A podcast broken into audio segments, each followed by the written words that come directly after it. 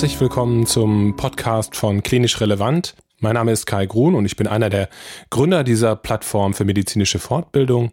Im heutigen Podcast Nummer 63 hört ihr den zweiten Teil des Interviews mit dem Psychiater Per Scholz, in dem es um die Themen Betreuungsgesetz, rechtliche Rahmenbedingungen von Fixierungen und psychiatrische Notfallmedikamente gehen wird.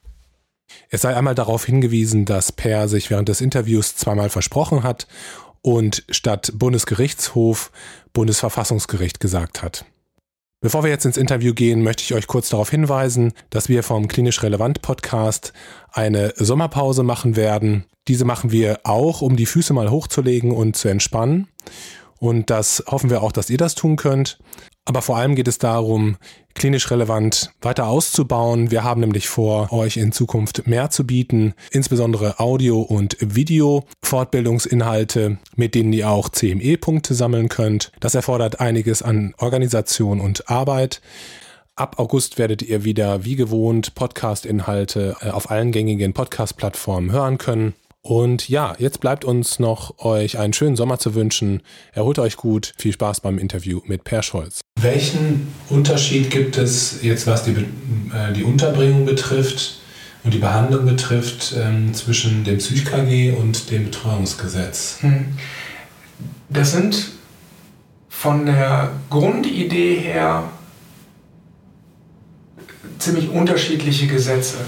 Das Betreuungsgesetz ist, was wir ja, wir Psychiater häufig mit BTG abkürzen, ähm, findet sich im bürgerlichen Gesetzbuch ähm, und dient nur letztlich dem, dem Wohle eines Betreuten, der aufgrund einer Erkrankung, psychischen Erkrankung, seine Angelegenheiten nicht mehr regeln kann. Bis Ende der 80er Jahre gab es das Vormundschaftsgesetz, wo Patienten, alter Begriff, entmündigt worden sind. Das mhm. war eine umfassende Entmündigung. Mhm. Die durften gar nichts mehr und das ähm, Betreuungsgesetz ist dann in den 90er Jahren novelliert worden. Und seitdem gibt es eben die Betreuung, die für die Bereiche nur ausgesprochen und angeordnet wird, in denen der Patient eingeschränkt ist. Also es kann sein, dass jemand für Aufenthaltsbestimmung und Gesundheitsfürsorge eine Betreuung hat, für seine Finanzen, Wohnungsangelegenheiten, aber weiter selbstständig auch tätig ist. Mhm.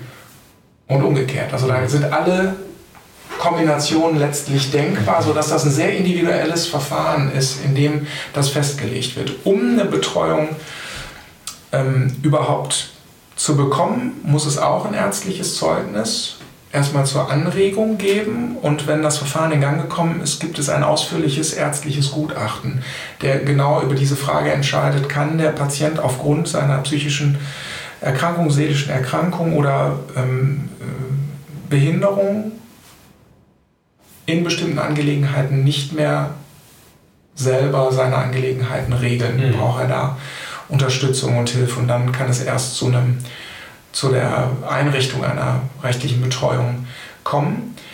Ähm, und deswegen ist es auch so, dass Fremdgefährdung im BTG keine Rolle spielt. Mhm. Kann es nicht, weil es mhm. ausschließlich dem Wohle des Patienten dient, mhm. der dann geschützt oder vor, vor eigenen Entscheidungen geschützt werden muss. Mhm. Und ähm, wo der Betreuer die ziemlich anspruchsvolle Aufgabe hat, im Sinne des Patienten und möglichst nach seinen Wünschen zu handeln, wenn er krankheitsbedingt eingeschränkt ist. Mhm. Ja? Bedeutet, wenn Fremdgefährdung eine Rolle spielt, geht der Weg nie übers BTG. Okay. Dann kann nur das PsychKG okay. greifen. Ja. ja. Man kann sich das ein bisschen so vorstellen, das PsychKG ist das Gesetz für die unvorhersehbar eingetroffenen Notsituationen, wo man schnell mhm. und ziemlich breit tätig werden kann, mhm. dadurch, dass so viele Gefahrensituationen eingeschlossen und abgedeckt sind. Das BTG, da liegt die Hürde höher und ist eher etwas für Menschen, die chronisch psychisch krank sind, die aufgrund ihrer psychischen Erkrankungen Einschränkungen haben. Ja. Okay. Die meisten Kollegen, die dieses Gespräch, dieses Interview hören mit dir, die ähm, werden eben nicht in einer psychiatrischen Klinik arbeiten. Ein Aspekt, der häufig auch eine Rolle spielt, jedoch in der Klinik, ist eben Thema Fixierung. Das wollte ich dich auch gerne nochmal äh, fragen und ähm, wie sind da die Grenzen äh, und die Möglichkeiten, die man hat? Das ist insofern interessant, weil es jetzt gerade ja in diesem Jahr ähm, nochmal ähm, Urteil des Bundesverfassungsgerichts gegeben hat, die da die Hürde auch nochmal höher legen und wo jetzt nach und nach auch alle ähm, PsychG-Gesetze der Bundesländer angeglichen werden. NRW hat da schon relativ früh einen Aufschlag gemacht und eben 2017 novelliert. Das ist aber jetzt auch nochmal spezifiziert worden. Ähm, ganz grundsätzlich vielleicht zum Thema Fixierung. Ähm, ganz wichtig, bevor man über sowas überhaupt spricht, ne, nochmal vor dem Hintergrund, die größte also Grundrechtsverletzung, die wir überhaupt im Arsenal haben. Das muss man sich immer klar machen. Ähm, es sollten vorher wirklich alle Möglichkeiten ausgeschöpft sein, mhm. bevor man letztlich zu diesem Mittel der letzten Wahl äh, greift. Ganz besonders zu erwähnen sind wirklich halt da deeskalierende Maßnahmen. Jede psychiatrische Klinik sollte ein professionelles Deeskalationsmanagement implementiert haben, sollte ähm, Gefahrensituationen und Anspannungssituationen frühzeitig erkennen, frühzeitig intervenieren, um die möglichst mit geringerem Aufwand und geringerem Schaden mhm. sowohl für Patienten als auch für Mitarbeiter abzuwenden. Und erst wenn das alles versucht worden ist und nicht greift, ähm, darf man auch die Fixierung anwenden. Im PsychKG mhm. steht drin, das mildeste Mittel der Freiheitsbeschränkung darf nur angewendet werden. Und ähm, die Fixierung ist insofern nochmal die Hürde höher gehängt worden, weil ähm, es jetzt so ist, dass bei einer Fixierung, die die Dauer einer halben Stunde überschreitet, ein Antrag bei Gericht gestellt werden muss, um die rechtmäßige Anwendung dieser Maßnahme prüfen zu lassen. Du ziehst die Augenbrauen hoch. Das ist auch ähm, also erstmal gerechtfertigt, weil da hängt dann, wie man sich vorstellen kann, echt ein ganzer Rattenschwanz dran. Mhm. Ähm, die Gerichte mussten jetzt noch Notdienste, die auch bis in die Abendstunden gehen, einrichten. Mhm. Es gibt im Moment einen ähm, Dienst, der von 9 Uhr bis 21 Uhr geht.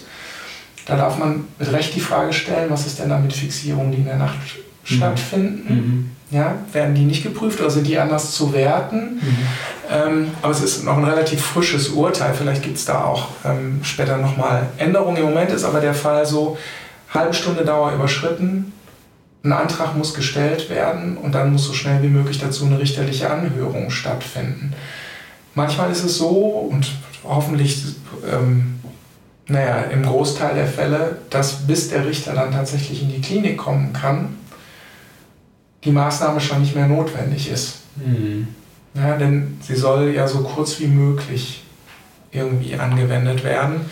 Also gibt es manchmal die Situation, dass zwar der Antrag gestellt ist, der Richter meldet sich dann und dann ist die Fixierung, konnte aber schon aufgehoben werden. Mhm. Ja, also dass es da nicht zur Anhörung und tatsächlich Prüfung kommt.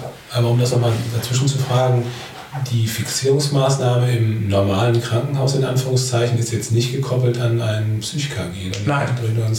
Nein. Also ganz grundsätzlich ist es so, es wäre ja paradox, wenn es anders wäre. Als Arzt muss ich ja in irgendeiner Form jemanden dafür, davor schützen können, wenn es in meinem Verantwortungsbereich geschieht, ähm, sich selber oder anderen akut Schaden zuzufügen. Und das geht über den rechtfertigen Notstand. Ja. Damit kann ich immer handeln. Mhm. Man sagt, da ist es so, so eine, so eine ähm, Dauer von 48 Stunden, in der man da Maßnahmen durchführen kann. Mhm. Danach muss es auch irgendwie geprüft werden. Mhm. Ja? Von richterlicher Seite. Genau. Aber in diesem Zeitrahmen kann ich immer handeln. Mhm. Und das wäre ja auch in der Tat paradox und würde auch unserem Berufsethos ja widersprechen, wenn ich daneben stehen müsste, wenn ich sehe, jemand schneidet sich mhm. gerade den Hals auf mhm. und nicht handeln dürfte, mhm. um ihn davor zu mhm. schützen. Natürlich. Ja. Ja. Also, um das nochmal konkret zu machen, es ist für solche Fälle kein Psych-KG in einer somatischen Klinik notwendig oder auch nur möglich. Ja, das ist wirklich an psychiatrische Einrichtungen gekoppelt. Aber ähm, diese Dauer von einer halben Stunde, die du gerade genannt hast, die würde auch in der somatischen Klinik greifen? Da dürfen wir gespannt sein, was die Zukunft bringt, weil, weil es ist bis jetzt, ja, genau, die Augen ja, ja, es ist, es ist ähm, bis jetzt nicht geregelt. Ja. Man muss sich aber ja zu Recht die Frage stellen, was unterscheidet denn die Fixierung in der Somatik von der Fixierung in der Psychiatrie? Mhm. Ja, sodass ich davon ausgehe, dass da irgendwas kommen wird, mhm. aber diese Fälle sind bis jetzt noch nicht geregelt. Okay. Mhm. Gut. Mhm. Als letztes wollte ich gerne mit dir äh, nochmal so ein bisschen über die medikamentöse Therapie von psychiatrischen Notfällen die wir ja alle erleben müssen, sprechen. Ähm, insbesondere interessiert mich so deine Meinung zu, ähm, zu bestimmten Medikamenten ähm, und vielleicht auch neuen Medikamenten, die auf dem Markt sind. Ähm, wie gehst du vor, zum Beispiel bei äh, Patienten, die äh, agitiert sind, die psychotisch sind? Welche, welche Medikamente spielen da eine Rolle überhaupt mhm. in deiner Praxis? So? Mhm. Ich möchte nochmal vorweg schicken, dass da letztlich das Gleiche gilt wie auch bei allen Sicherungsmaßnahmen, nämlich dass der erste Schritt sein sollte, beruhigend auf den Patienten einzuwirken, wenn eine Eskalationssituation mhm. da ist, ähm, beruhigend auf ihn einwirken, eine Umgebung schaffen, die ruhig ist, möglichst Vertrauenspersonen mit dazu zu holen. Mhm. Das wirkt häufig besser als jedes Medikament, mhm. was man geben kann. Mhm. Manchmal sind wir in Situationen, wo das nicht verfügbar ist oder ja. wo es nicht schnell verfügbar ist, wo wir also trotzdem handeln müssen. Und da finde ich einen Grundsatz immer ganz wichtig. Es gibt unterschiedliche Möglichkeiten, solche Fälle medikamentös zu behandeln. Die sind jetzt nicht super umfangreich, aber es gibt unterschiedliche Möglichkeiten. Ähm, das Wichtige finde ich immer, dass man sich mit dem Medikament, was man da anwendet, gut auskennt. Und dann ist es meiner Erfahrung nach nicht mehr so furchtbar relevant, welches genau man jetzt anwendet. Ähm, es gibt ja so die Klassiker, Lorazepam, Haldol. Lorazepam als ähm, kurzwirksames, gut steuerbares Benzodiazepin, was IV, IM und oral anwendbar ist, ähm, eine stark angstlösende, beruhigende Wirkung hat, ähm, was, wenn wir hier nicht von Intoxikationen sprechen, eigentlich immer ein Mittel der ersten Wahl sein sollte. Ich persönlich wende die Alternative, das Benzodiazepin, Diazepam, nicht so gerne an, obwohl es breite Verwendung findet. Mhm. Dafür gibt es einen Grund. Diazepam hat eine lange Halbwertszeit oder eine deutlich längere Halbwertszeit als Lorazepam, was mit vier Stunden da ziemlich überschaubar daherkommt. Ähm, und Diazepam hat außerdem zwei aktive Metabolite, die ihrerseits Halbwertszeiten bis 100 Stunden haben. Bedeutet, wenn man mehrfach das Medikament geben muss, hat man im Zweifelsfall, bringt man den Patienten in eine stille Intoxikation, ohne dass wir die Dosis irgendwie ändern, weil mhm. eine Kumulation stattfindet. Mhm. Da muss man echt aufpassen. Mhm. Deswegen verwende ich fast ausschließlich Lorazepam, weil es einfach super steuerbar ist. Mhm. Ja, gut zu verabreichen, hochwirksam, schnell wirksam. Mhm. Das ist gut. Ähm, Wenn es um Intoxikation geht, möglichst noch ohne dass wir wissen, was genau geht, würde ich von Benzodiazepinen die Finger lassen, weil ähm, die in Zusammenhang mit anderen Medikamenten, Substanzen, was auch immer, Alkohol, dann auch tatsächlich atemdepressiv wirken können, wenn man nicht irgendwie eine Intensivstation in greifbarer Nähe hat, ja. ähm, kann das schwierig werden. Mhm. Ähm, Haldol, ganz altes Antipsychotikum, ähm, inzwischen in der, sage ich mal, Dauerbehandlung von ähm, paranoiden Schizophrenien oder psychotischen Zuständen, äh, muss man sagen, gibt es neuere, bessere Alternativen, weil die Gefahr für ähm, Bewegungsstörungen sehr, sehr hoch ist. Das muss man einfach sagen, gerade bei jungen Patienten. Trotzdem meiner Meinung nach in der Akutpsychiatrie ein unverzichtbares Medikament. Gleiche Begründung. Gut steuerbar, schnell und hochwirksam ähm, und bei ganz vielen, in ganz vielen Indikationsbereichen einsetzbar. Also bedeutet niedrig dosiert bei einem dementen, agitierten ähm, und vielleicht fremdaggressiven Betroffenen bis hin zu ähm, halt dem paranoid Schizophren, der im Moment im Vollbild und in einem Erregungszustand ist, ähm, bis hin zum akut intoxikierten oder deliranten Patienten, ja. ähm, wo, wo ich es eben auch einsetzen kann, im Prinzip als einziges Mittel, ähm, um ein Delir zu beherrschen. Wenn du sagst, ähm, niedrig dosiert, sag mal eine Hausnummer, also mit was für einer Dosierung würdest du bei einem älteren, deliranten Patienten anfangen? Da würde ich anfangen, würde ich ganz vorsichtig mit 0,5 Milligramm mhm. und würde 2 Milligramm nicht überschreiten. Okay. Mhm. Und bei einem ja. gesunden, erwachsenen äh, Patienten, welche Dosierung benutzt du da so? Das, das kommt darauf an. Also wenn das wirklich ein Hocherregungszustand ist, würde ich mal 5 Milligramm geben mhm. und gegebenenfalls nochmal 5 nach. Man sagt, im Prinzip nach 10 Milligramm sind alle Rezeptoren Sowieso belegt. gedeckt. Mhm. Die Erfahrung zeigt, manchmal eine Steigerung der Dosis bringt dann doch nochmal einen Effekt, mhm.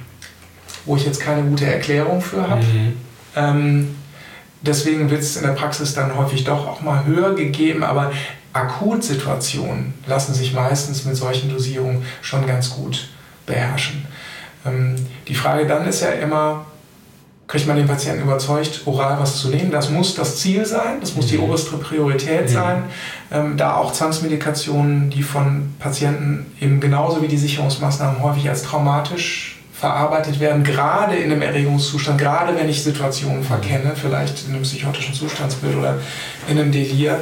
Ähm, das kann schon äh, wirklich deutliche einfach Folgeschäden machen. Die Leute haben da wirklich lange mit zu tun. Ähm, trotzdem gibt es Situationen, wo man nicht drumherum kommt. Ähm, man darf halt wohl nicht mehr IV anwenden. Ähm, da gab es irgendwann einen rote Handbrief zu vor ein paar Jahren. Ähm, es gibt aber weiterhin die Möglichkeit, das IM anzuwenden. Das ist bei einem agitierten Patienten natürlich schwer. Sodass an der Stelle eine Möglichkeit wäre, auch zunächst mal Benzodiazepin IV zu geben, bis zur Sedierungsgrenze und dann noch antipsychotisch tätig zu werden. Ne? Ähm, Nochmal kurz zu den Rechtsgrundlagen, was das angeht. Ähm, auch da ist es so, wenn wir im Rahmen der Unterbringung dann noch eine Gefährdung haben, die nicht durch die Unterbringung alleine abgewendet werden kann, sondern der Patient nimmt uns die Akutstation auseinander ja, oder bedroht Mitpatienten oder ähm, Personal.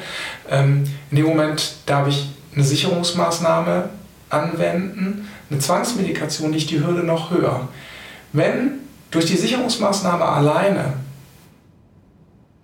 die Gefahr abgewendet ist, darf ich nicht in der Situation auch noch ein Medikament geben. Mhm. Gegen den Willen des Patienten. Also ich, wenn ich ihn überzeuge, ja, und er nimmt auch oral was ein, super. Mhm. Ja, aber ich darf dann nicht, wenn die Gefahr abgewendet ist, ihm noch eine Spritze geben oder irgendwas gegen seinen Willen verabreichen. Ähm, das ist wichtig zu wissen, ähm, weil letztlich in der Situation ja schon die Vertrauensbildung auch losgeht. In dem Moment, wo ein Patient auch zum Beispiel schon ans Bett festgebunden ist und dann noch in der Fixierung sich gefährdet, den Kopf gegen das Bett mhm. schlägt oder gegen die Wand, mhm. das, das mhm. lässt sich überhaupt nicht beherrschen. Das wäre eine Situation, wo man so eine Zwangsmedikation anwenden dürfte. Ja. Aber ähm, in so einer Akutsituation müsste ich nicht darauf warten, dass ein Richter mir das genehmigt? Genau, Gut. genau. Also wenn, äh, im PsychKG heißt es, wenn akute Gefahr im Verzug mhm. ist da ne, und, das, also, und keinen Aufschub duldet, ja. dann darf ich an der Stelle tätig werden. Okay. Anders ist es mit, also ich habe einen psychotischen Patienten, der ist untergebracht, der will sich nicht behandeln lassen, der gefährdet aber auf der Station niemanden. Mhm. Wenn der seine Gesundheit gefährdet, weil der zum Beispiel auch seine Antihypertensiva weglässt oder irgendein anderes Medikament, was er für eine somatische Erkrankung braucht, meine Diabetes, Insulin oder was auch immer, dann darf ich den auch mit Antrag auf seine Grunderkrankung behandeln. Mhm. Mhm. Ja, aber da muss ich eben einen Antrag stellen. Das ja. ist ein Verfahren, was dann auch gerne mal zwei Wochen dauern kann. Okay. Ja, aber die Zeit hat man dann ja auch. Ja. Also als Grundsatz gilt immer, wenn Gefahr im Verzug ist, es keinen Aufschub duldet, ist überall die Möglichkeit zu handeln. Okay. Ja. Ja. Du hast gerade ähm, das Haldol angesprochen, du hast ähm, Benzodiazepine angesprochen. Ähm, du hast gerade auch schon gesagt, dass es halt neuere ähm, Neuroleptika gibt, die, sag ich mal, in der, in der langfristigen Behandlung von psychiatrischen Patienten eine Rolle spielen. Gibt es irgendwelche nennenswerten äh, neuen Medikamente jetzt auch so in der Akutbehandlung, die jetzt bei dir eine Rolle spielen? Oder? Ja, also grunds grundsätzlich, ähm, das ist jetzt nicht, nichts ganz Neues, ähm, es gibt ähm, sowohl Olanzapin als auch äh, Risperidon, also beziehungsweise also Risperidon würde man ja auch bei dementen Patienten oral zum Beispiel geben, in einer ähnlichen Dosierung 0,5 mhm. bis 2 Milligramm. Aber es gibt Olanzapin in einer IM-Variante mhm. zur Akutbehandlung. Mhm. Es gibt Aripiprazol, Abilify in einer Akutvariante. Ähm, und es gibt ähm, Zuclopentix, nee, Entschuldigung, Celdox Mhm. Ziprasidon. Ziprasidon, ja. Ziprasidon ähm, gibt es auch in einer Akutvariante zur EM-Anwendung. Mhm. Ja? Ähm, und das ähm, ist an, an den, also das sind ja alles atypische Antipsychotika, die kann man genauso einsetzen, letztlich ähm, wie das Haldol, oral wie IM. Da gilt der Grundsatz eben, Hauptsache, man kennt sich gut mit dem Medikament, was man da anwendet, aus. Mhm. Wir benutzen halt viel Haldol und immer mal wieder Risperidon oral oder mal Olanzapin EM. Mhm. Ne, das ist bei uns, was wir so anwenden. Ansonsten gibt es eine Neuerung aus den letzten Jahren, ähm, das Loxapin. Adasuve ist das ähm, Präparat. Das ist ein Antipsychotikum zum Inhalieren, was auch eine sedierende Wirkung hat, mhm. ähm, wo ich von Anfang an skeptisch war.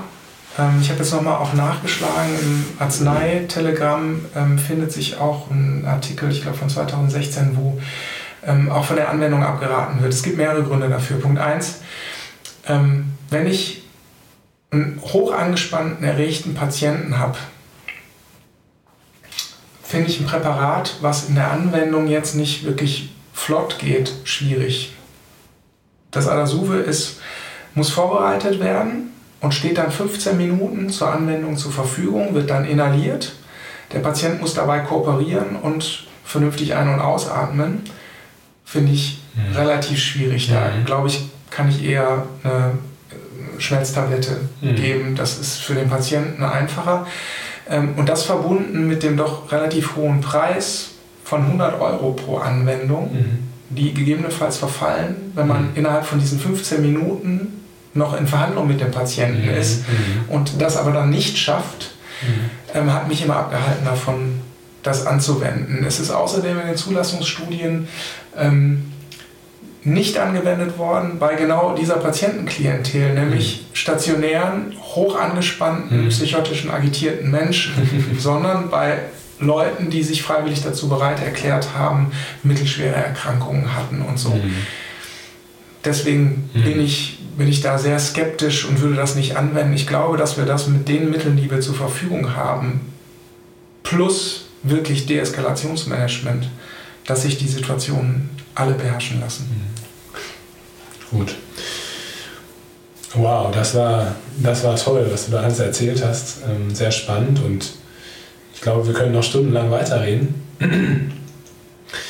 Für diejenigen, die gerne ein bisschen mehr nachlesen möchten, ähm, noch mehr Informationen suchen, gibt es, ähm, gibt es irgendwelche Literaturempfehlungen, die du hast oder sag ich jetzt mal ähm, Links im Internet, wo man auch vielleicht nochmal Gesetzestexte nachlesen kann, mhm. die du empfehlen kannst? Das PsychKG NRW findet sich, also und ich denke, das wird auf alle Landesgesetze ähm, zutreffen, findet sich ähm, auf den ähm, Homepages der Bezirksregierung. Die haben alle Rechtsseiten im Prinzip ähm, eingerichtet, wo dann der Gesetzestext sich genau nachlesen. Ja, für, das Land, für das Land NRW würde ich das ähm, auch verlinken hier in, den, mhm. Beitrag oder ja. in den Beitrag. Ähm, es gibt ein, ähm, fand ich immer ganz hilfreiches Buch, das habe ich jetzt natürlich nicht vorbereitet. Ähm, das ist von einer Autorin Andrea Prötting, die über PsychKG und Maßregelvollzugsgesetz ähm, spricht.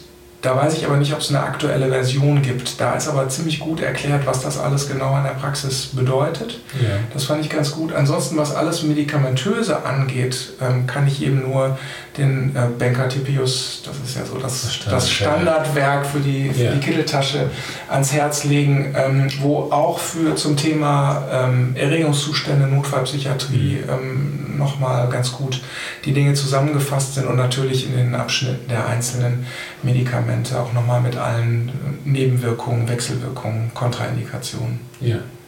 Diese Buchempfehlungen würde ich dann auch verlinken auf der Internetseite.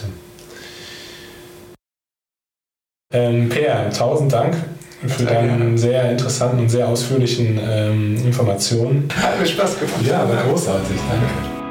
Vielen Dank fürs Zuhören. Ich hoffe, dass dir einiges klarer geworden ist und du dich nun gut auskennst mit den rechtlichen Rahmenbedingungen von Unterbringungen vom PsychKG und vom Betreuungsgesetz. Du darfst gerne das Interview teilen mit deinen Kolleginnen und Kollegen, wenn es dir gefallen hat und wenn es dich weitergebracht hat. Ansonsten wie immer der Aufruf, du darfst gerne mitmachen bei uns, weil wir uns als offene Fortbildungsplattform verstehen. Du darfst dich gerne melden unter kontakt.klinisch-relevant.de und ansonsten schau doch bitte vorbei auf unseren Social Media Kanälen bei Facebook, bei LinkedIn, bei Instagram und bei YouTube. Wir wünschen dir, wie gesagt, einen schönen Sommer und hoffen, dass du uns treu bleibst. Bis dahin, mach's gut. Ciao.